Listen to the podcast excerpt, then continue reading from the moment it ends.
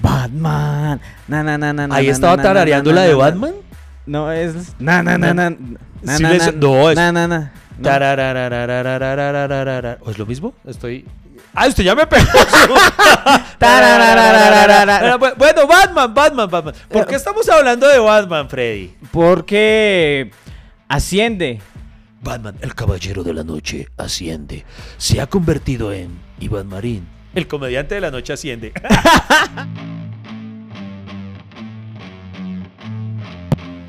Bienvenidos al podcast que ha sobrevivido a pesar de sus realizadores. Iván Marín y Freddy Beltrán hablan de todo sin tener idea de nada y lo hacen hasta que se acabe el café.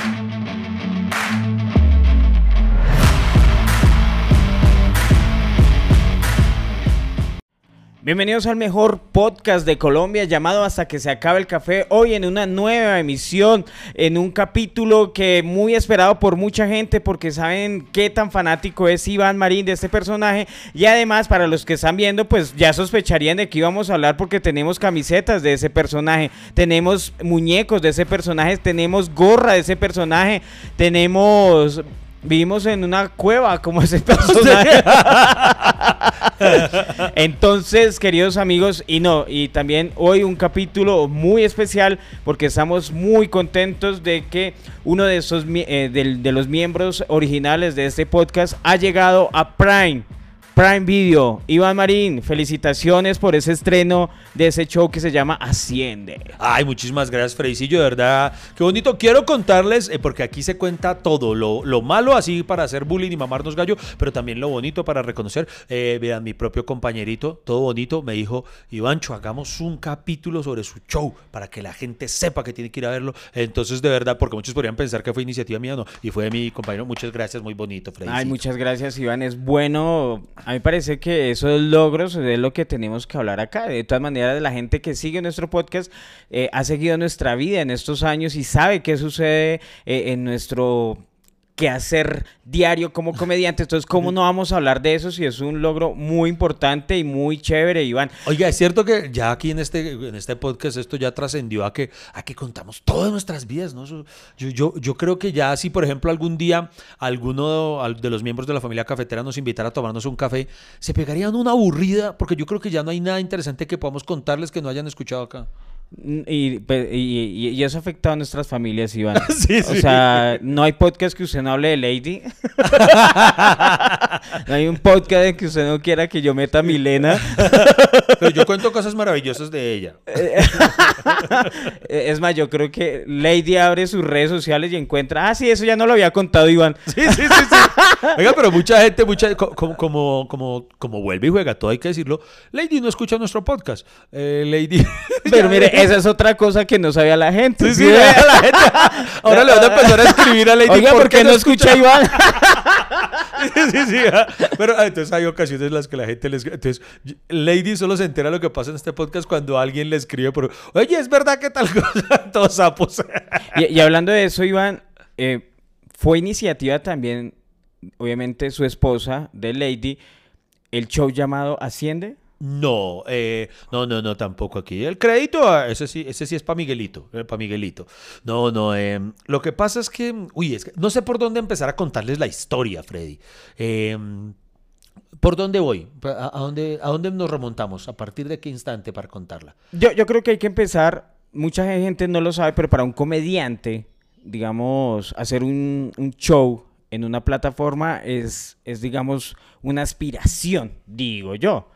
Digamos, por ejemplo, mi media horita en Netflix ha sido, me la he visto como 10 veces. y creo que han sido las únicas reproducciones. Sí, de la- No, no, tiene 20 reproducciones, las otras 10 se las di yo. Marica, entonces, pero cuando yo llegué a la plataforma, digamos que siempre he querido como un show completo. Normalmente, pues nosotros cuando lo hacemos en vivo, la gente no lo sabe, los shows en vivo, pues tienen la facilidad de que se pueden extender, de que se pueden agrandar, de que se puede interactuar, de que se puede salir del libreto. En cambio, la grabación lo pedía, no, solo queremos 45 minutos o 50 minutos porque es que la gente solo ve un stand-up comedy en 50 minutos y nosotros Pero si nosotros, por ejemplo, hacemos un podcast donde solo hablamos mierda y se quedan ahí hasta hora y media escuchando, entonces, ¿por qué no van a escuchar stand-up comedy? Una hora. Esa es la primera duda. Sí, sí. ¿Esa es su pelea Y- también? y- y no, es- esa fue una de las tantas. Les voy a contar varias de las cosas que, que tuvieron que ocurrir para que este show fuera una realidad, porque la verdad se dicha, eh, lo digo sin, sin ninguna pena, eh, fue la consecución de todo un sueño hecho realidad, tal vez un sueño del que yo no era consciente, pero desde niño lo tenía de alguna forma y ya voy a explicar bien por qué. Em, pero, oiga, eh, para quienes no lo sepan, porque hay gente que no lo sabe, Freddy, Freddy, no tiene- saben. Fre- Freddy no, tiene- no saben, presidente, que Freddy tuvo participación en una... ¿Cómo se puede llamar lo, lo que usted tiene en Netflix, Freddy? Eso, porque usted tiene un show, pero que formó parte como de una... mm, digamos, de un elenco Sí, una- de comediantes, Sí, llamado, que lo- al final lo llamaron locombianos. Puro chocolocos. Sí, ay, bueno, sí, ese nombre sí. A usted le encantaba el nombre. No, a mí parecía tan paila. Sí, hay, hay- hay algo que debo decir. eh, Es que locombiano suena a cualquier cosa, menos a stand-up comedy. Sí, Digo yo, o sea, incluso si somos sinceros, lo combianos suena, si usted lo piensa en humor, lo combiano suena a humor como se acuerda de chispazos. Eh, vaina así como sí. sí, claro, locombiano, o sea, como un elenco, no sé, de, de chistes o, Sí, de sí. bromas en la calle, digo yo. Oiga, sí, también menos, suena ahí. menos, menos stand-up comedy. ¿Cierto? Uno dice, el especial de Freddy Beltrán, ya sabe que es el especial, digamos, el jazz, usted ya sabe que es comediante, que espera de él, pues que haga un show de stand-up comedy. En cambio, en este caso, precisamente no ocurrió eso. Lastimosamente, no pudo ser el especial de Freddy Beltrán, sino que Freddy es contratado eh, para, mm, al igual que los demás colegas, para, para cumplir con unos requerimientos que ya les, le- les, impusieron, como cuando nos Yo le voy a confesar algo. Eso es un- una aspiración bonita, digamos, llegar en, en un tiempo, llegar a las plataformas, ¿cierto? De streaming. En ese- pues digo, por mí, por ejemplo, llegar a Netflix era un logro grande. Para mí era una aspiración chévere llegar a la plataforma. Hasta cuando dijeron cuánto pagaban. Ya no se tan ¿Cierto que Freddy ha mejorado el audio? Ah, por eso vale la pena seguir aquí conectados con Hasta que se acabe el café.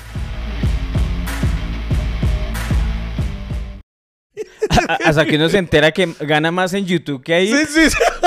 Entonces ya como que uno se le, se le, Y además- se le difumina ese sueño. Además que debo, debo, eh, oiga, nosotros nunca hemos hablado de eso, por ejemplo, de- del, del show de Freddy, que además no es el show completo, le tocó adaptar una rutina y reducirla a la extensión que le pedían. Y uno dice, bueno, lo bueno de Netflix, por ejemplo, en este caso, es que es a nivel mundial. Pero lo que ustedes no saben es que muchas veces la- los derechos de reproducción son solo en unos países. Entonces, cuando no, que solo las reproducciones son para Colombia. Por ejemplo- Que son programas especializados para O Colombia. sea, usted me está diciendo que la gente en, O sea, Af- yo esperaba que, por ejemplo, ir a... en Afganistán lo vieran. En. Afganistán querían, nosotros querer ver los colombianos. ¿Se, acu- se acuerda que en un tiempo Netflix sacó muchos especiales, sobre todo de comediantes de otros países que no conocíamos? Nosotros Sí, sí. conocemos los americanos, ¿no? Chris Sí. Rock, eh, Dave Chappelle. Sí, Dave Chappelle. Em, bueno, los que están en Muchos. Netflix, muchos que están en Netflix, a mí me encanta verlos, me, gusta ese, ese tipo. Oiga, ¿sabe qué, Iván? Le voy a confesar algo. Mire, yo veo un stand-up comedia en televisión y no suelto carcajada. Sí. Pero me entretengo, o sea, Sí, sí, o sí, sea, sí. Me, me parece chévere, o sea, no es como cuando yo voy a verlo en vivo, que yo me cago la Es que risa. ocurre lo que y- usted decía en una rutina. Usted mismo lo explicaba en una rutina que la risa es un fenómeno social. Usted decía algo que siempre me acuerdo de usted cuando hablo de eso con alguien. Que uno, si uno ve a solas en la casa, en la cama, por ejemplo, un show de stand-up, uno no se carcajea y aplaude solito. Sí, bravo. que, que es un fenómeno, fenómeno más de socialización. Claro, claro, porque la risa jala a las otras personas, Ivancho. Sí, sí, sí. Entonces, uno necesita, por ejemplo, yo me crié, me formé, me siento un comediante en vivo. O sea, todavía soy de la resistencia que sostiene que los teatros es el lugar para la comedia en vivo. Porque así me formé, fueron casi 10 años eh, de estar en la calle. Es que, es que, no, es que para uno, para uno es muy, muy complicado. Yo, yo le confieso, yo me conflictúo cuando he conocido pelados de las, de las nuevas generaciones de influencers y todo eso, que hay algunos que se definen comediantes. Entonces uno, y yo he cometido el, yo no sé si es imprudencia o pues como es para uno normal preguntar, ay, ¿dónde te presentas o algo? Me dice, no, yo hago es videos en TikTok. Y yo, ah, ok. y entonces, y, así es como las nuevas generaciones, no sé si para allá va la comedia, pero, pero ellos asocian eso, hacerle monerías al celular, No, y ser a- a- comediante. además también llaman stand-up comedy a cualquier humorista, comediante o gente que hace humor. Por ejemplo, Ah, aquellos que sí. hacen videos, digamos, son actores de comedia. Nosotros ejercemos el stand-up comedy, que es Un género. un subgénero más bien del Sí. humor. El humor es un género y el stand-up comedy es un subgénero. Así como hay un personaje cómico, como lo es Hassan, eh, Suso, Juan Piz González, son personajes cómicos. Hay cuenta chistes, que, cuenta, que el estilo de humor de ellos es narrar en tercera persona. Eh, había una tan tan tan y plantean una Don situación. Gediondo, Boyacomán. Exactos. Y hay personajes cómicos que utilizan el chiste pues para comunicar su humor. ¿Qué más les explico yo? Hay cómico Imitadores, musical. Ah, ah, sí. bueno, hay imitadores como Camilo Cifuentes, Beto Rojas, que lo tuvimos aquí en el podcast, una oportunidad. Existe la comedia cómico musical. Eh, sí, es que el humor es tan bonito. Entonces son variables del humor y digamos que nosotros pues llegamos pues no innovando, más bien adaptando un estilo de humor americano que es el stand-up comedy. ¿Cuál es la diferencia entre que habla en primera persona, que es reflexivo, que son puntos de vista distintos? Entonces por eso el stand-up comedy pues para mí logró un gran éxito. Era un Sí, sí, tipo de sí. humor que no se conocía. No nos tenemos que disfrazar pues, para hacer humor ni, ni nada de eso. Sí tenemos recursos cómicos. La, por ejemplo, mi recurso cómico es mi cara y mi voz chistosa. Y Oiga, y, su- y en serio que su voz es parte de su sello. A mí me ha pasado que conozco gente que, digamos, que lo conoce a usted, que yo esta- estando yo presente, digamos que nos Y encontramos. que gonorrea tan y- hipócritas. y- y no, no, no, pero no hablando dice- en mis espaldas, no, hablando en mis espaldas, no, los no, no, pero dicen así como con sorpresa, ay, es que él de verdad habla así. Ay, malparidos. Y, y- y hay, y hay alguien, hay alguien, no, no- no le digo quién, no le digo quién, pero alguien a quien admiramos mucho los dos y respetamos y que, que, que le gusta mucho la comedia de Freddy. Y una vez me decía, Marín, es que ese, es que ese Freddy, el éxito es que es así ñero, fue puta. Usted, usted le quita la voz a Freddy Beltrán y no es igual de chistoso. y eso es lo que hace bonito el género, lo- lo- la autenticidad de, de cada uno. Exacto. Entonces, en esa medida, ya que hemos hablado del género. Oiga, si nos fuimos para... Este es el, el, el podcast de... No, no, no, no, pero precisamente es para explicarle a, la- a las personas que su show pertenece al género estándar. Ok, sí. Entonces, precisamente eh, ocurrió, a diferencia, digamos, mi, mi show he tenido. Soy un bendecido. En la diferencia de, por ejemplo, lo que le ocurrió a Frey, que fue contratado para cumplir una responsabilidad. Le dicen, eh, necesitamos media hora de humor. Se para ahí. Usted- venga, Frey, yo nunca le he preguntado esto. ¿Usted qué sintió cuando llegó y vio que su sede era una chiva rumbera? es que a quien no le va a Freycito le tocó actuar en una chiva rumbera. Ves, hijo de puta, que... po- Porque volvemos al tema. es, que, que- es que yo nunca le había preguntado. Pero bueno. A mí me pareció bonito y muy autóctono. Eh, Bueno, muy bien. Bueno, dejando de eso eh, la, la diferencia, em, eh, conté con la, la fortuna de, de- Yo no le veo de- nada de que malo a mis la shows- chiva. No, yo tampoco. Pero que me dio risa. Es que el Milena se ríe por allá atrás y me pega la, ri- la risa, ya es contagiosa. Pero bueno. no me mire así. Ya, ya, ya, ya, ya. Ya, pero ya, ya. Espéreme, me- espéreme, doy una cachetadita, ya, ya. ya. Em, La ah, gente rica no anda en chiva. Oiga usted, pero hablando en serio, ¿sabe que yo nunca he montado en chiva? no porque sea rico, no porque sea rico. No, no, no, no. ¡Yo mal parido! No, pero no. Hey amigo, el café no se ha acabado. ¿Para dónde va? ¿Esto continúa o qué? ¿Baja la conversación a medias? Ya regresamos con Hasta que se acabe el café.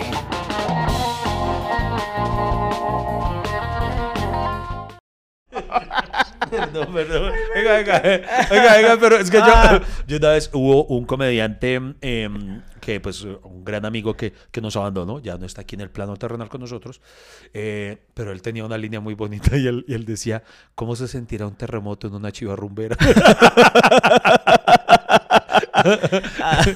Pero bueno, ah, Pero- en serio, em, eh, porque estamos, ah, no, ya, ya, recapitulando, recapitulando. No, porque estamos, digamos, primero hablamos de la motivación. Sí, digamos que para usted era aspiracional Ah, bueno. su, su, su show, ¿no? Exacto, sí, también tenerlo. Entonces, eh, a eso era lo que iba. Tal vez la gran diferencia, y en esto, hablando en serio, me considero bendecido porque las circunstancias per- permitieron que una diferencia que, que tuvo mi participación en plataformas es que yo he fungido como productor también de los especiales que, que tengo, ¿sí? A diferencia, digamos, Freddy fue contratado eh, y llegó a cumplir con la labor que le asignaban. Yo fui gestor o, mm, ¿cómo se llama eso? Sí, productor de, de- de- del O sea, sí- usted sí tocó la puerta de, de yo- Prime. Sí, yo toqué la puerta de Prime. Cuando ocurrió, eh, empezó en... ¿Dó- Nos devolvemos a la época de la pandemia. Voy a contar brevemente ¿Dónde, esta parte. dónde viven? ¿Dónde vive quién? Los de Prime. ¿Dónde? ¿Dónde? Pues para ir. para enviarles un regalito, para, enviarles un rapi. Así, todos los días en la, en la puerta. Eh, buenos días, señores de Prime. Eh, ¿Qué desean desayunar? Eh, disculpen, que quieren comer. Eso sería un super personaje que el man pide un Uber y es Freddy. Hola. Parqueado con su camioneta en la esquina siempre esperando. a que- ¡Acepto! Entonces, bueno, no, cuando, cuando tengo la, la oportunidad fue por cosas de la vida. Oiga, nunca habíamos contado eso. Voy a contar esa parte de la historia. Debo ser sincero en que yo tenía la, el gran sueño en su momento de, ¿De? de llegar a Netflix también. ¿Sí? De- Pero no, ya hemos hablado de la competencia y nos interesa es que No, no, no, la sí, gente por- vaya a Prime. No, pero por eso, a eso voy. No, no, no, pero es que esta parte es muy importante precisamente a la historia. Entonces, yo en su momento eh, tomo la decisión precisamente porque yo quería tener un poco más el control creativo de mi show de producirlo, es decir, metiéndome la mano al drill y toda la cosa. Y entonces, junto a Lady, decidimos eh, hacer la producción de mi show, ¿por qué carajos? ¿Sí? Para nosotros tener todas las... eh, eso, el control creativo, básicamente. Entonces, cuando hacemos ese show, en su O sea, momento... fue, eh, entre los dos, con, con Lady y usted. Con Lady pensaron. poniendo el dinero. Y ahorita que le preguntó a su hijo que no. Yo le pregunté sobre la gestión. Sí. Sobre la idealización de, de realizar el Sí, show de Empresa. Y usted dijo, Sí. no. Yo dije que Eso no. fue solo Miguelito. No, Acá- ah, ¿quiere- no. que- Devolvamos pues, el no, video. No, no, no, es que estoy hablando de por qué car... eh, No, es que yo pensé que me decía de, de, de Asciende. Eh, eh, me- me- por eso me Ah. devolví un pedacito en la historia. Ah, ¿por qué carajos? Sí, eh, a mi primer show. Y esa apertura era para que usted volviera a hablar bonito y dijera, claro que sí, producciones. Eh, producción, no, no, no. Con Lady, con, con Lady eh, hicimos un asocio también con, eh, con Take One, la productora que, con la que hemos tenido la oportunidad Una de gran productora Sí. con unas grandes películas donde han estado excelentes actores. Maravillosos, maravillosos. Maravillosos Que han sido productos audiovisuales nacionales. injustamente negreados en los Oscars. Sí. Eh, Nunca, entonces- nunca invitado a unos premios India Catalina. Sí, sí. Entonces, no, realizamos la producción del show y en principio la idea era proponérselo a Netflix, ¿sí? Entonces se presentaron unas circunstancias en las que, vea que, y de esto hablando en serio, saqué una lección muy importante para la vida. Por X o Y motivo, en ese primer acercamiento, eh, no se logró concretar algo. Y yo dije, ay, güey, pucha, ¿cómo así? ¿Por qué no? Eh, ah, vamos a perder la platica, ahora que se hace con ese show que nos quedó grabado, porque, porque, porque le invertimos cariñito, le invertimos cariñito, ah, porque carajos, está muy bien grabado con, con cámaras de alta calidad, eh, fue en un teatro muy bonito, el Jorge Enrique Molina, acá en la ciudad de Bogotá. Y hermano, Porque eso es una indirecta para este podcast o que no, para nada. es una porquería de producción o No, qué? este Porque se po- hace una cámara y a dos micrófonos, No. entonces qué porquería. Este podcast es una putería. Yo amo demasiado este podcast. No, no, no, para nada, no, me refiero. Porque si está echando indirectas, No, no, no. pues diga. No, no, que no, hombre. Ya, ya está usted como las viejas buscando pelea de nada. o sea, so- usted habla mal de los pequeños productores como yo. de, los O sea, ya tiene, ya, tiene dos enemigos, los, las chivas rumberas y... ¿Qué? ¿Podré continuar? ¿Podré continuar? No, no. de- entonces, para bolas que ocurre que justo en ese momento Prime se entera que yo tenía este producto. Ah, sí. Sí. Y entonces me dicen, venga, ah, ah, venga. Porque los astros, y esto es algo de lo que soy consciente que fue una bendición, una bendición divina, hermanos.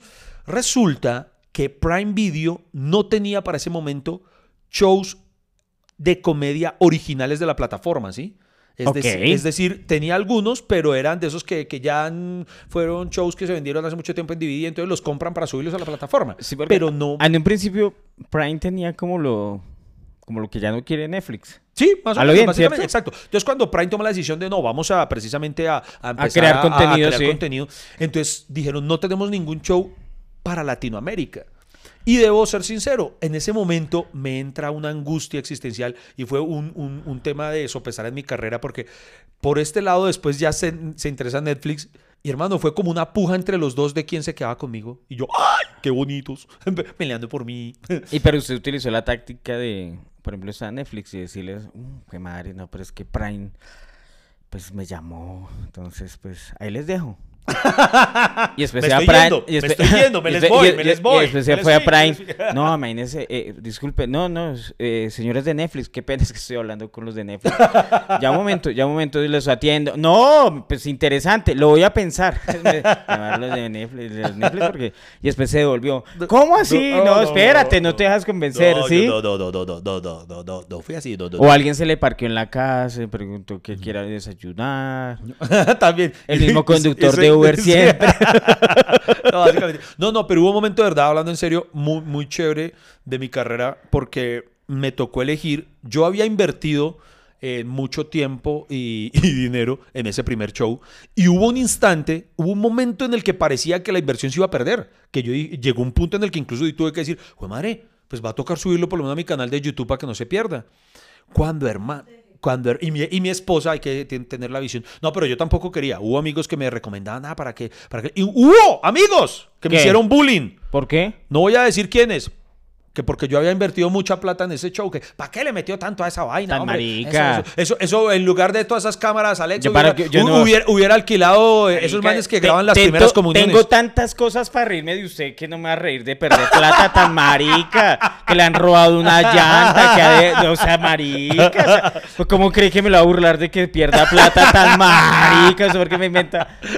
No, pero no, ¿a qué voy? Hablando en serio, eh, hoy en día lo veo como, no sé, hermano, llámenme cursi, pero como una prueba de Dios, bueno, hablando en serio, Claro. de, de- de seguir teniendo fe en lo que teníamos. Sabíamos que teníamos un buen producto y, y era de seguir creyendo eh, eh, en eso. Y después, cuando se presenta la oportunidad Prime, vea, hermano, algo que ni siquiera me había planteado en el panorama, porque, presidente, como no tenían, tal vez ninguno de nosotros como comediantes miraba hacia allá. Claro. Pero a ninguno se nos ocurrió pensar, oiga, ¿y qué tal si se lo proponemos? Nun- nun- nunca ninguno lo propuso. Es que lo- los comediantes tenemos un problema y es que no tenemos mucha visión para, para proponer, Para muchas cosas. sabiendo que tenemos muchas oportunidades. Lo digo, por ejemplo, productos audiovisuales, ofrecerlos a canales, nosotros mismos, pues muy poquito lo hacen, o creo que ninguno, pero que nos, pero que a nosotros nos contraten, nos digan, nos pagan eso y otro haga el producto. Es que- Ah, pasa, ah, pasa siempre, pero no- yo que diga, Freddy Beltrán, eh, buenas señores de Prime, ¿cómo están? Mire, es que tengo esta Y eso que usted oportunidad. tiene Beltrán Productions. Yo tengo otra oportunidad de negocios. Mire, yo soy productor de Hasta que se acabe el café, un hermoso podcast que se produce martes y Pero mire viernes. que sí, lo que usted dice es en serio, es una invitación a reflexión a, a todos nosotros, a los colegas, a que a veces nos falta ser más propositivos en eso. Pero totalmente. Y además le voy a decir algo. Producir un stand-up comedy es sencillo. ¿Por qué? Porque el, el comediante es autor, el comediante es director y el comediante hace su puesta en escena, que lo complementa con un escenógrafo, con, digamos, con un director de cámaras. O sea, es mucho más sencillo que otro tipo de producción. Y además porque usted hace todo su contenido de largo. O Sí, sea, sí. no hay que hacer escenas, escenas, escenas, paren, sigan, paren, sí. sigan, sino usted graba, mejor dicho... Como un show normal en vivo. como un show, sí, es grabar un show en vivo y, y ya. Es, digamos que en temas de producción me- se me hace que es mucho más claro. sencillo. Y nosotros podríamos, yo por ejemplo, eh, he grabado mis, he grabado como cuatro shows. Los tengo ahí en reserva porque yo digo, algún día esa vaina va- usted, usted sigue ahí esperando No, en la marica. esquina de la dueña de Prime. Yo, no, en un futuro que yo quiero que lo No, no, encuentren mis nietos y digan, pero- uy, no. puta, mi abuelo era chistoso. Y ya. No, pues, ¿o qué? tampoco. No, pero hablando en serio, eh, eso, eso es lo que tal vez no, no- nos falta mucho a veces, eh, como que ser más propositivo y creo que creer en nosotros a la larga. Yo en ese momento después yo no me lo podía creer con todo y que me estaba pasando. El que debía tomar la decisión. Y no lo puedo negar, como por lo menos no sé, de- nos escuchan en distintos países y no todos es igual. Eh, hay otros en los que X plataforma es más fuerte que otra. Entonces nosotros acá, por lo menos en el interior de Colombia, sabíamos que Netflix pues lo ven más, tiene más, tenía más consumo, por lo menos en ese momento, estoy hablando de hace Claro. dos años. Entonces muchos me dirían, la, la, la respuesta fácil sería, no, para Netflix, porque lo ve mucha más gente. Pero este fue uno de los momentos de la vida en los que hoy doy gracias. Nos decantamos por Prime Video. ¿Por qué? Porque precisamente significaba convertirme en el primer comediante latino con un show en la plataforma. Marica, y uno valora tanto a esas personas que le abren las puertas a uno. Total, no, O yo por eso, yo soy Prime Believer, eh, porque, porque creyeron en mí, dijeron, eh, imagínese hermano, para mí lo que significó como comediante, ahí sí lo digo de verdad de corazón, mil gracias a Prime Video, pudiendo tener comediantes mexicanos, dominicanos, argentinos, que yo, y confiar en un montañerito colombiano en decir, además que era muy chistoso porque, y eso me lo decían en las reuniones, había una presión, me decían, pues vamos a ver cómo nos va con, los, con tu especial de comedia, porque si nos va bien, eso significa que vamos a empezar a comprar más. Entonces yo, ay, fue puta, donde no le vaya bien, me le cago la cara a todos los, a todos mis colegas. Yo, primer comediante y último Sí, de la sí. plataforma. Imagínate, de verdad, ese hijo de madre peso. Y yo, ay, Dios mío. Y empiece yo a aprender veladoras porque obviamente yo lo que quería era que a partir de eso se abrieran las puertas y empezaran a contratar a mis colegas eh, con todos los shows y que tuviéramos más herramientas porque eh, el gremio crece. Cuando te- si tenemos más herramientas, como, como ocurría cuando teníamos solamente los dos canales de televisión, que si, que si en uno no lo dejan, en el otro ya nos jodimos. Ah, En ¿y es que ahora hay más? Sí. La- la ca- me quedé en el pasado. no, pero, pero digamos que. sí. Yo diría que hoy en día hay uno. Uy, qué puta. O sea, se- No. señal Colombia. Ay, usted no entiende mis indirectas. No, yo sí lo entiendo, yo sí lo entiendo. Es que, Eh. es que su humor es muy agudo. Comerciales. Estás escuchando que se acabe el café. Encuéntralo en todas las plataformas de podcast. Bueno, pero redondee la sí, vaina. Sí, sí, no, redondee la vaina. Entonces, me, me decanté por Prime porque era eso. O sea, ¿cómo, cómo es que dice la frase? Es mejor ser cola de ratón que. Digo, cabeza de ratón que cola de león, ¿sí es así? Algo, sí, claro. no sé, en ese momento entonces yo decía, si entro a Netflix, bacano, no digo que no, pero iba a ser uno más en medio de un océano de oferta que ya tenían. En cambio, aquí en Prime iba a ser el primero. Con toda la responsabilidad que yo implicaba y que gracias a Dios, hermano, el estreno fue hermoso. Vean, entonces esto es muy chistoso, vean las cosas de la vida. Esto ocurrió para el año de la pandemia, por eso si ustedes ven por qué carajos tiene, incluso le grabamos en medio de pandemia un inicio, un opening al show que lo contextualiza a lo que nos estaba ocurriendo en ese momento. Entonces vean las cosas de la vida. El año que fue para nosotros más duro, porque fue cuando fue cuando estuvimos encerrados de- de- con sincero shows y todo, yo no lo puedo recordar como un mal año porque ese año fue el de mi estreno en Prime. Se- el de- el- lo recuerdo que se estrenó el 25 de diciembre, así como las películas de algo de... Que, que, de- que, de- que- que en el corazón me acaba de, hacer usted. ¿Por qué? ¿Por Porque qué? ese año también se estrenó el podcast. Ni una mencioncita. También lo estrenamos ese año. Ah, sí. Pero es que... Pero, no, No, pues- no, pero no, siga con sus sueños. No, no, siga adelante. pero es que Freddy, el, el podcast lo No, no, siga adelante. El- Siga adelante, o sea, Es que- es me que- importa un culo las chivas rumberas. es que- es que- sea, es que el han sido podcast- va- han sido varias puñaladas es, que el podcast lo estrenamos fue como en marzo, entonces eh, empezó con la pandemia, entonces, o sea, estaba como muy, estaba como contagiadito de COVID. Pues, eh, Ay, pues tan así que se acuerda que, yo no sé si lo sepan, no sé desde qué capítulo nos escuchan, precisamente nuestro primer capítulo fue hablando del COVID, Sí. cuando aún lo veíamos como algo lejano, porque fue hacia febrero. No, y decíamos un entonces poco había- de burradas. Sí, dijimos un poco- yo me acuerdo y hubo gente que me la cobró porque en ese momento solamente era algo que estaba ocurriendo en China. Claro. Entonces nosotros lo veíamos por allá lejos en Wuhan y yo decía, ay, la gente sí es exagerada, puta, los chinos son flojos, eso, eh, eso es una gripa, páseselo con un guaro. Ay, puta, después cuando, ¿cuánto me cobraron el haber dicho eso? Entonces, eh, pero sí, qué bonito también. Bueno, ¿no? sí, y estrenaste Pero- tu show. con- No, entonces, entonces ahí se estrenó y gracias a Dios todo salió muy bien. Entonces luego ya empezaron a contratar los shows de humor de muchos otros de mis compañeros. Eh, eh, hay muchos de nuestros amigos que tienen show en Prime Video y ustedes pueden ver a Suso, a Don Gediondo, eh, a Hassana. Muchos empezaron a contratarlos. Entonces, ¿qué ocurre?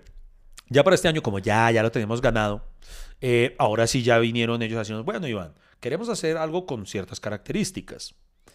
La característica principal era que querían que los shows en esta oportunidad salieran del teatro, que es el escenario donde habitualmente se graban los especiales de comedia. Ajá. Y creo que esto lo conté en el capítulo anterior que medio tocamos por encima de este tema, pero si no lo han Un- escuchado... pero por un lo- poquito, sí. lo- lo- estoy reunido con...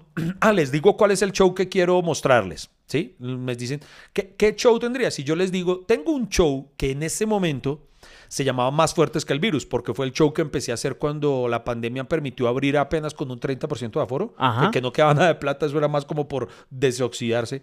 Entonces ese show que fue escrito en medio de la pandemia empezó a presentarse como así, como eso, como Más Fuertes que el Virus. El eslogan era, porque no hay, ¿cómo es? Porque no hay virus que dure 100 años ni cuerpo que lo resista. Pero, Uy, marica. ¿qué? ¿Y usted le ocurrió ese nombre? ¿Y el lema? En su momento era muy bueno. Pero vuélvalo a repetir, hijo de puta, y acaba como en dos minutos.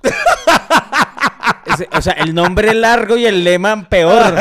bueno, sí. Más fuertes Sí, que el eh, virus. Bueno, y en eso tiene razón, porque no hay virus que dure como ese No, no- no hay- 100 no. años ni cuerpo que, Ni lo, cuerpo re- que lo O resista, sea, sí. marica, y usted se le olvidó hacer nombres y ahorita con tanto que Eh, le ha escrito. Pero es que fue el óxido de la pandemia. no, no. Y entonces. le- me- no, me- pero hay una... O sea, hay un terreno largo entre más fuertes que el virus y asciende. Claro, es que a eso voy a llegar, por eso ya, ya vamos rápido. Eh, ahora sí, ya, ya nos hemos dispersado lo suficiente, ahora sí voy No, no, no nos hemos dispersado. Yo tengo que dar mis Ah, opiniones. No, si sí, no, claro. ah, si no No, haga su podcast No, no. solo. O sea, sáqueme. Como se quiere sacarme del podcast. eh, Porque ya, de puta. Mire, mire, mire. entonces no resulta, respeta a la gente les muestro, vienen, viajan a verme el show, ver la presentación. Yo en ese momento me estaba presentando con ese show en el Teatro Santa Fe y les encantó. Y dijeron, ese show está chévere, pero me- sí me dicen, pero ¿y si replanteamos el título? sí, sí, sí. Ah, bueno, En sí, efecto, y tenían toda la razón. Y a decir verdad, ya para cuando lo vi de por sí, cuando ya lo presenté, ya estábamos podemos decir que la pandemia ya era tema superado, ya, ya soñaba añejo. Y entonces ahí lo que tuve que hacer fue replantear el show. Y yo dije, este tiene que ser... hubo, hubo- eh, perdón, lo interrumpo ahí. ¿Hubo otros nombres que se le ocurrió? No, no, ¿A no. usted le gusta combinar, por ejemplo, su apellido con algo? Marine News. Marine News. Que Eh, llegamos a las Marine News número 300. Vayan y vean el especial que dura más de una hora. Marimanía. Eh, ma- Marine Manía. eh, Eso suena... a Cinemarín. re- Eh, Cinemarín, sí, o sea, no, no, ¿sabe con- tuvieron putear. No sabe con qué me la. ¿Sabe con qué me la montan los de la culpa? ¿Con que- con que- eh, usted me dice que usted me la monta con que le meto el nombre a todos. Los de la culpa me lo montan con que le meto el jaja a todo. que, que- los que, que- que La- lo- los concejajales. eh, cuando hicimos el especial de terror con Rafa Taibo fue los casafafan los casa, ¿cómo es? No, los jajafantasmas. y mi mail empieza jaja Iván Marín.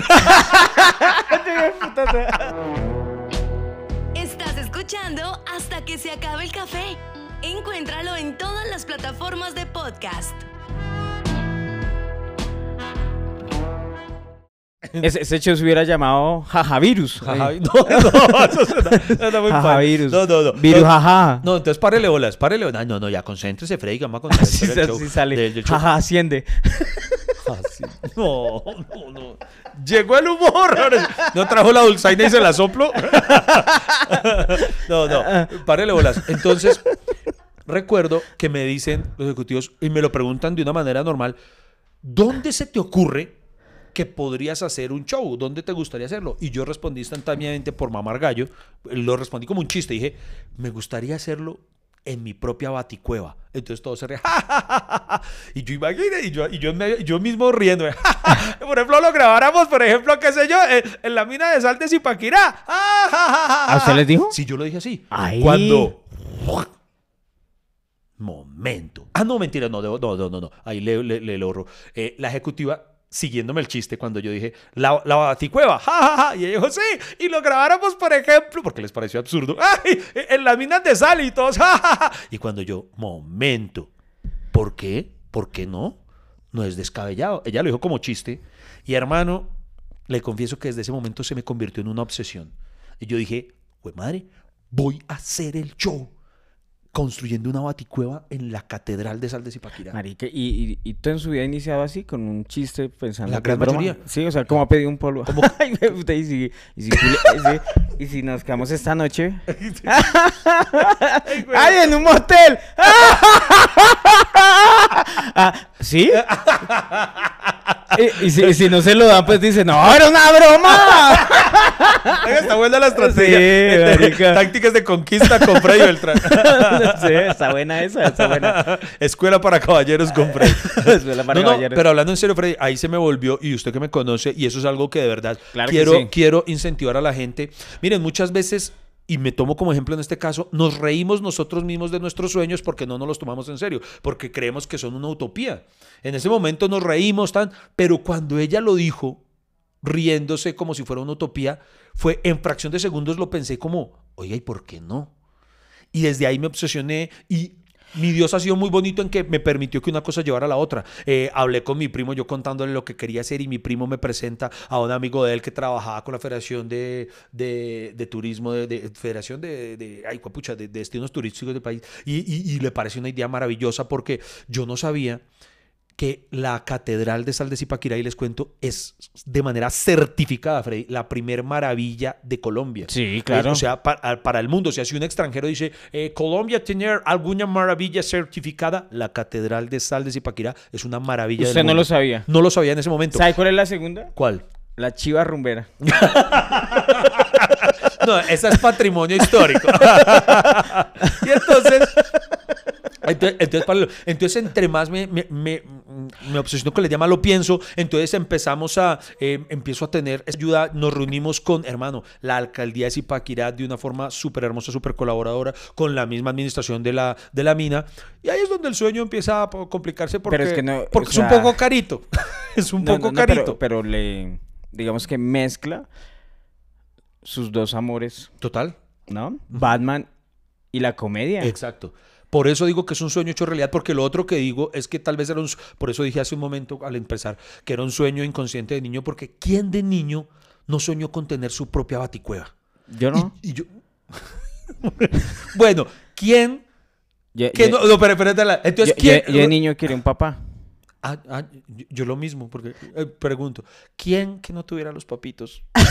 Mentiras, No quiso, tener, no quiso tener una Pero la, baticueva. la digamos para un fanático de Batman, la baticueva, ¿no? Claro, no, era, era, era un sueño. Imagínense, o sea, recrear una baticueva, hermano. Entonces empiezo a tener que pasar los procesos de tener que venderle la idea a cada uno de los distintos eh, grados, niveles para poder llegar a esto, hablar con la alcaldía, después hablar con la mina. Obviamente, pues los costos son elevados, hablar con Prime Video, hablar con Take One, que era la productora encargada de, de- de la realización. ¿Los de la mina de esto. sal cobran?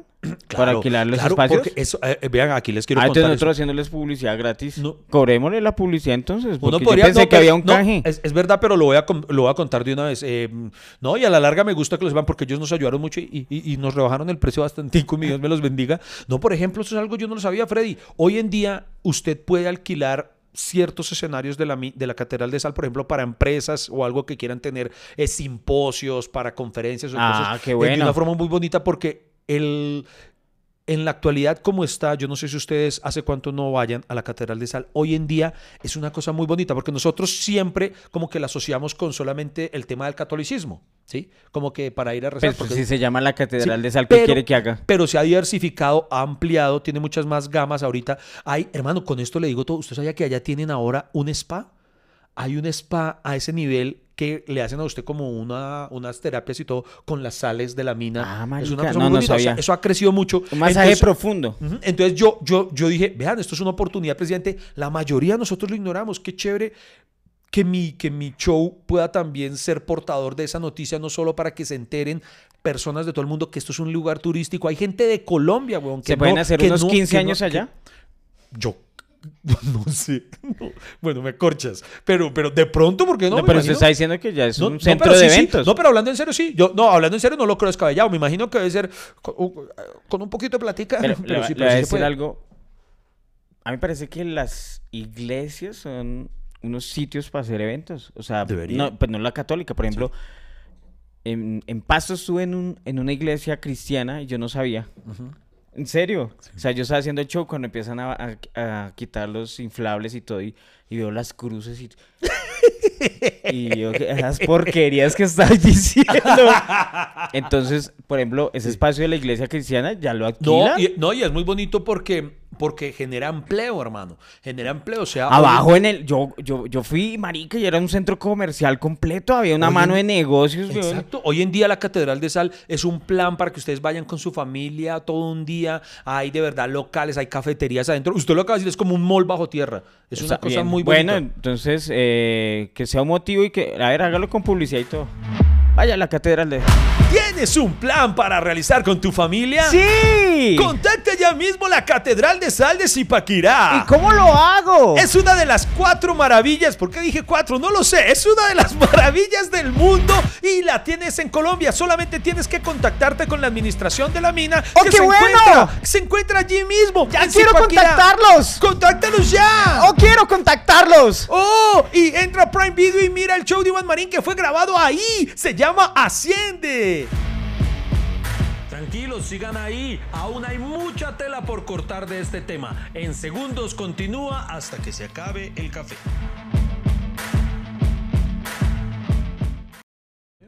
Bueno, Eh, párenle bolas que hablando muy en serio, de verdad, lo, lo recomiendo. Qué chévere. Entonces, entonces empieza la ayuda, entonces ya después empiezan, son muchos... Marica, ¿y otra cueva? No, sí, sí. Ah, otra cueva de ese nivel. O Ah, sea, pues- en Colombia, Ah, no, me imagino para que hacer ese, ese show, ¿no? Uy, pero que, que se preste para las condiciones de, de- no, bueno, me corcha, no sé, no sé si haya otra, pero hermano, yo me obsesioné con eso. Ah, bueno, por ejemplo, a mí, eh, Oscar Castro, mi productor, que, que, que- que usted lo conoce, Osquitar me dijo que también la catedral de... de- Nemocón. De Nemocón, que era muy bonita y también es muy linda, en efecto. Pero hermano, como cuando me enteré lo de la certificación de... no hizo de- la jugada de Netflix y Prime. Ah, mira, la se, otra. se va, se va para, para Zipaquirá y, eh, me llamaron los de Nemocón. que hay una oportunidad. Y después se iba para Nemocón. De puta, no, los de Zipaquirá me acaban de llamar y que no sé Está- qué. Está lo que propone los de Zipaquirá. Sí, no, y además tan- la publicidad que se le va a hacer, un show internacional. No, no, no, no, no, no, fui- fuimos leales con, con los de la Catedral de Zipaquirá porque así en efecto también ellos fueron con nosotros muy chéveres desde el inicio. Y después fue el tema de con la producción con Taiwán. Hermano, usted lo dijo ahorita. Una producción de un show de stand-up normal es sencilla finalmente.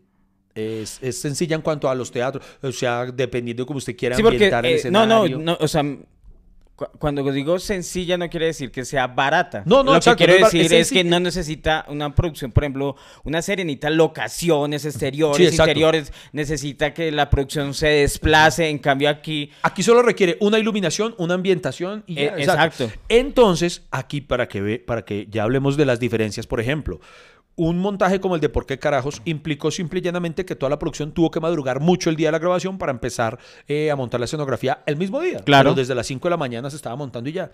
El montaje de lo que hicimos para Asciende tuvieron que empezar a montarlo cuatro días antes.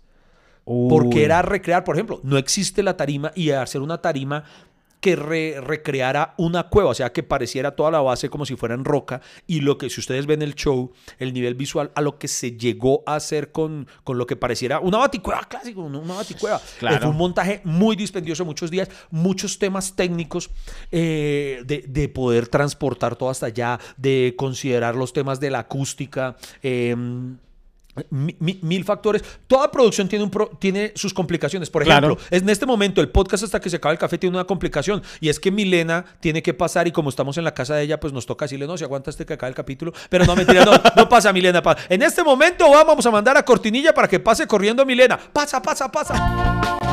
Estás escuchando el mejor podcast del mundo. Así las estadísticas, nuestros contradictores, los otros comediantes, la gente que nos odia, los enemigos digan lo contrario. Siempre el mejor podcast del mundo es hasta que se acabe el café. Qué risa. Eso es lo bonito de la televisión. Eso es lo bonito, que acaban de pasar Milena y Lady corriendo. porque, porque nos van a traer las oncecitas. Yo, le- yo le quiero decir algo, miren. Salí muy contento ese día porque obviamente, digamos, en, en la grabación de ese show, pues yo tenía que ir.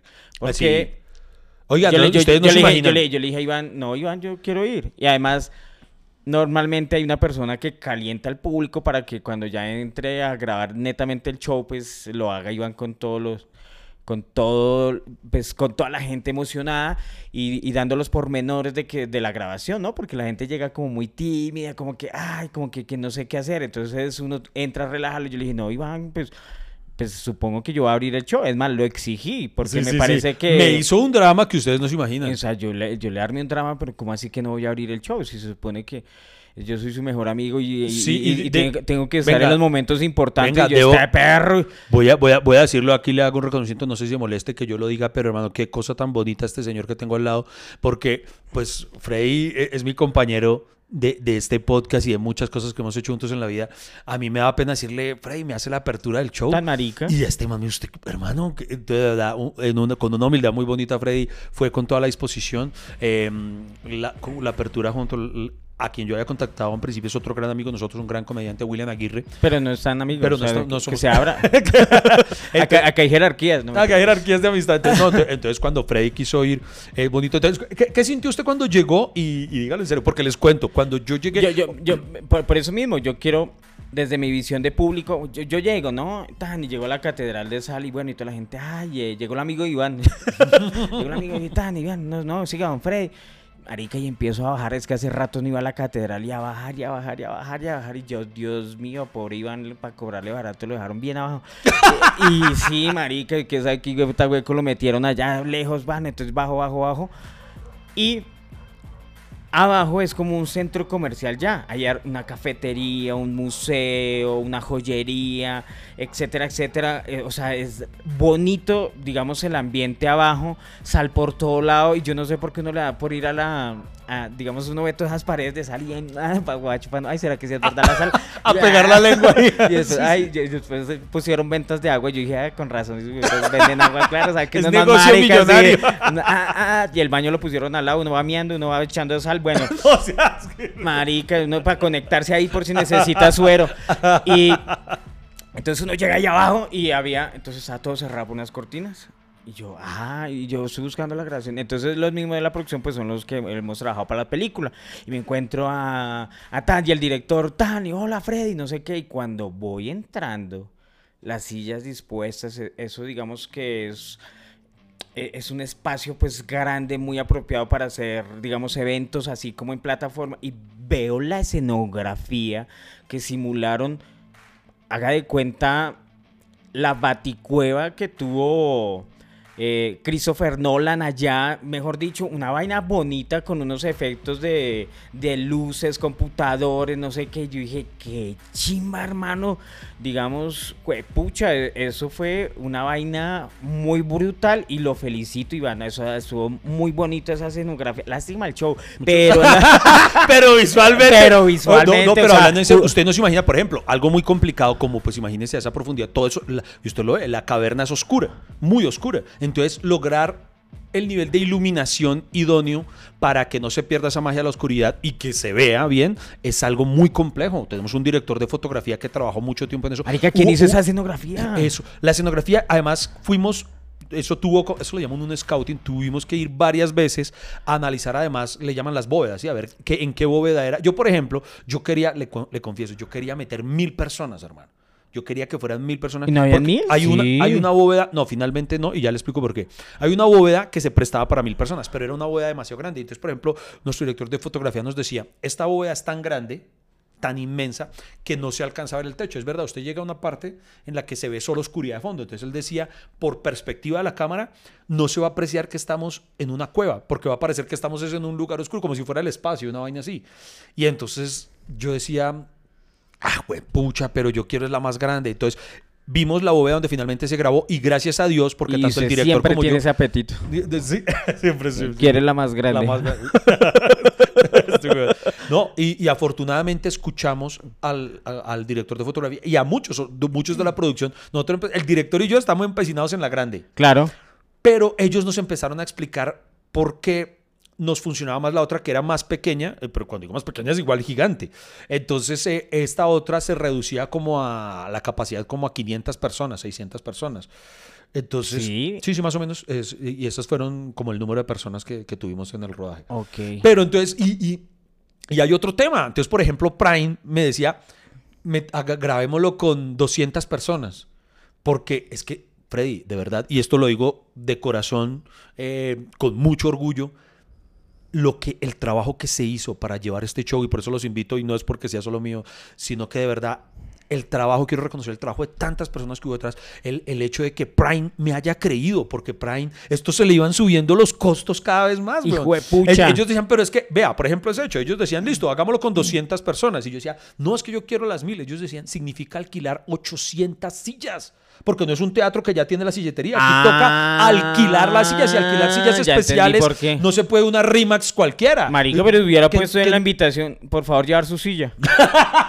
No, No, y así muchos llevar, llevar sus onces. así. Muchos elementos, Freddy. El hecho de que de, de tener tantas personas reunidas hace necesario el que se encienda como una especie de extractor para que no se acumule Ah. el dióxido. Entonces también decían, es que ahí corremos riesgo, entonces ya entran muchos protocolos de seguridad, muchas cosas. Eh, el solo hecho de encender un, un ventilador, una vaina que no entiendo muy bien cómo funciona técnicamente para la depuración del aire, Lo sé. incurría en un gasto grandísimo para poder bombear hasta allá y hágale. Pero hermano, yo estaba, como yo estaba metido en el papel de productor, se lo confieso, yo me sentía era Tom Cruise. ¿Por qué? Porque como Tom Cruise peleó porque quería que Maverick todo se hiciera real, yo quería lo mismo acá. Yo quiero que lo hagamos de verdad, maldito. Ay, güey, puta. Entonces todos vamos a vivir aquí eh, un mes a ver, para adaptarnos y meternos en el No, no, personaje. pero de verdad, yo quería que la experiencia fuera muy bonita para las personas. Eso lo conté en el anterior capítulo. No lo puedo negar. Obviamente, el principal motivo de llegar al nombre, que llegar al título me costó mucho, casi no lo encuentro, pero asciende. Lo, al principio lo pensé mamando gallo con.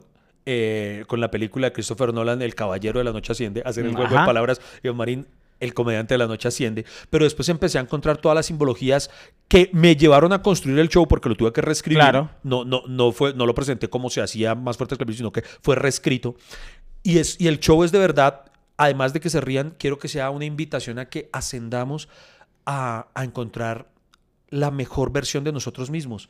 Y yo quería eso, dar la mejor versión. Yo quería que la gente viviera la experiencia de va a descender, va a encontrarse con una cosa brutal cuando llegaban porque la gente no se esperaba lo que iba a encontrar. Pero para nada. Y que cuando volvieran a salir, cuando volvieran a ascender, salieran transformados. Por eso, y cuando vean el show van a entender a qué me refiero, quería dejar un mensaje de fondo, más allá de reírnos como siempre, quería que se llevaran algo adicional y eso fue lo que me llevó a enmarcar el título del show de esta manera. Eh, todas las cosas que, que- que ya surgieron ahí en adelante, más allá de mi afición geek, el inicio tiene una entrada, a mí me encanta el túnel por donde la cueva, que eso es una cueva natural, no fue recreado en un, en un estudio ni nada, sino la cueva por donde empiezo a caminar al inicio. Mano, yo no me las creía ese día, yo me sentía Bruce Wayne, yo, wow. Y ahí le voy a contar una infidencia, por ejemplo, creo que usted no sabe esto. ¿Qué? Usted sabe cómo queríamos, y, y ahí me, no soy solo yo, el director Ángel John sabe cómo queríamos que empezara el show. ¿Cómo? No me lo va a creer. Queríamos que yo llegara en un helicóptero. Ay, de verdad. A lo Bruce Wayne. Queríamos entonces porque queríamos que fuera así, un look super, unos- ostento- o sea, super Bruce Wayne, y que llegara, entonces que fuera, desde ahí empezar el descenso, ¿sí? Tú, para después mostrar el recorrido mío bajando para llegar a la cueva y ahí empezar todo. Pero entonces, y, y llegamos a cotizar, obviamente, alquilar un, un vuelito de helicóptero, hermano. Eso, Uy, es- no, eso el- es realmente... y- Los y- 15 minutos vale como un millón de pesos, Sí, no, ¿no? Es, es costosísimo, weón. Y sabe, no nos detuvo ni siquiera la plata. Yo porque, porque esta parte lo voy a decir de corazón y no me las quiero aquí tirar de, ay, ¿cómo es de altruista? Ni no, no. No me importaba reducir y no me importó reducir el margen de ganancia mío porque hay un, hay un presupuesto ya que Prime asigna Ajá. que no fue pe- pequeño, repito, Prime La puso toda, la, sí. la puso toda. Pero entonces ya de esa plata no nos podemos pasar. Entonces yo, pues, pucha, si subimos los costos, el margen de ganancia va a ser menor. Pero tanto Ángel como yo estábamos en la misma película, en la misma tónica, y qué importancia trabajar con gente así, que no nos importe ganar menos, pero elevar la calidad del producto. Claro, lo entonces, mejor. entonces, por ejemplo, nosotros finalmente no contratamos el helicóptero, ¿y sabe por qué razón? Hicimos qué? las pruebas con un dron y todo, y solo porque la catedral no cuenta con un helipuerto. Entonces nosotros lo que queríamos ambientar... Ay, ¿y por qué no construyeron uno? ¿Qué tal? Les hubiera dicho, uy, los de Nomocon me ofrecieron una pista de aterrizaje. Es más, ellos ponen el helicóptero. No, no, no. No, pero entonces estéti- había un lugar donde podíamos aterrizar, pero, pero no coincidía estéticamente con lo que queríamos reflejar, ¿sí? Entonces, entonces optamos ya, a- Ángel los, lo resolvió de otra manera y, y- y bueno, quedó de igual de la forma en la que quedó. Estamos muy orgullosos, mu- creo que muy bonito. De verdad me siento muy orgulloso del trabajo de todos ustedes. Mira a estos muchachos, hermano. Por ejemplo, como la mina es un lugar turístico Claro. para poder ingresar todos los equipos tocaba hacerlo en horas de la madrugada cuando no hay tránsito. Entonces todos los muchachos tener que ir después de las 12 de la noche a empezar a entrar los camiones y toda la cosa. sea, O sea, fue un trabajo de verdad de, de pesado, todo el sí, equipo de pesado. producción que tuve detrás. Me siento tan orgulloso de cada uno de Y ellos. esa hermano. bajada no es fácil. Y vaya arme. Sí, sí. Y después suba eso. y No A mí me da risa pensando en el que, al, al que le dijeran, uy, che, nos faltó él. Cha, nos hace falta aquí un hombre solo para tuercar esto. y Sí. devuélvase, madre. Así, Claro. a- asciende. Otro- Asciende a traer eso. Bueno, Iván, Sí. pero no nos ha contado de qué trata el show. Ah, bueno, el show, no, finalmente sí, finalmente es una reflexión acerca de, de cómo la vida nos cambió con la pandemia, Freddy, porque yo creo que por más que ya hemos vuelto a la normalidad, yo creo que nosotros tuvimos muchas lecciones. Hay quienes son porfiados y no quisieron aprender nada eh, y, y su vida siguió tal cual. Hay otras personas que reflexionaron acerca de muchos aspectos de su vida. Hay personas que sufrieron durante la pandemia. Hay una parte, quiero invitarlos a que lo vean, hay una parte en la que hablo tal vez de uno de los momentos más duros de mi vida, que fue cuando tuve el COVID, porque a mí me dio muy, muy duro, de verdad, hablando en serio, si hablamos a nivel de afectación física, es lo más duro que he enfrentado. Eh, Sí, ¿no? Y- fue, fue, fue muy duro para mí. Y la gente que más sufrió en, el, en la pandemia no, no, fue la gente rica. No, no pero hablando en serio, vi. hablando en serio, y eso, y eso es algo que a- me hace amar tanto la comedia, a- me hace amar tanto mi trabajo, porque el momento más duro de mi vida en ese sentido, a nivel físico, repito, si usted lo ve, creo yo que es la parte más divertida del show cuando lo relato y yo creo que eso es lo bonito que tiene la comedia y nuestro oficio, la capacidad de convertir algo difícil, la adversidad, en algo positivo. Y es, que y si es uno lo que no yo se creo ríe la de eso, comedia. es- o sea, si uno no se ríe de eso, es- eh, nunca lo va a superar. Iván. Exacto, Entonces, tenemos ese que- show es para superar Exacto, y- cosas. exacto, Y, yo creo, creo y hago esa invitación a que tal vez personas, si ustedes pasaron un momento difícil o algo, este show es para eso, para que nos levantemos, para que ascendamos, para que yo creo que todos lo comprobamos, estamos capacitados para sobreponernos a cualquier adversidad y es lo que quiero invitarlos a,